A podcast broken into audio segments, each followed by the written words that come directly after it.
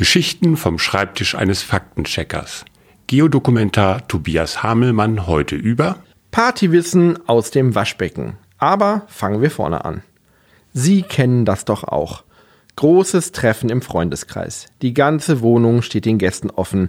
Am Ende stehen alle wieder in der Küche rum.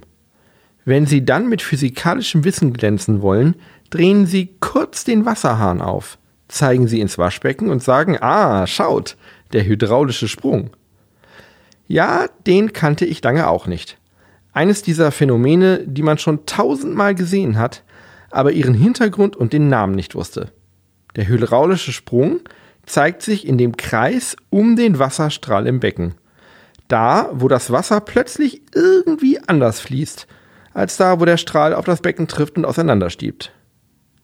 Dieser Sprung ist ein Phänomen, das unter anderem mit der Fließgeschwindigkeit zu tun hat, Dazu muss man bei Wasser zwei Zustände unterscheiden. Erstens.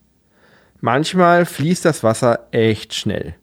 Schneller als Störungen im Wasser. Störungen, das sind Wellen. Fließt das Wasser in einer bestimmten Geschwindigkeit, kommen die Wellen nicht mehr mit. Unter Hydraulikern nennt man das schießender Abfluss.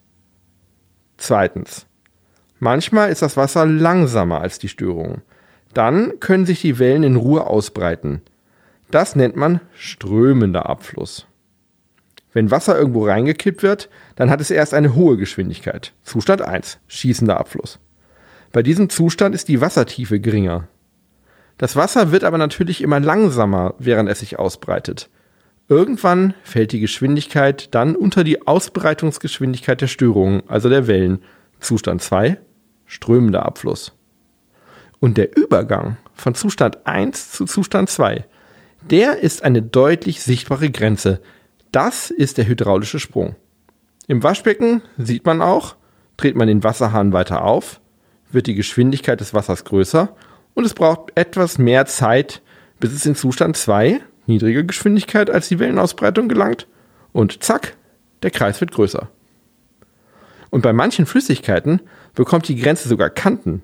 Dann ist es kein Kreis, sondern ein Vieleck im Waschbecken.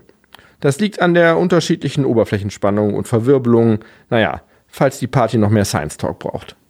Jeden Dienstag und Freitag erzählt Herr Faktencheck eine neue Geschichte.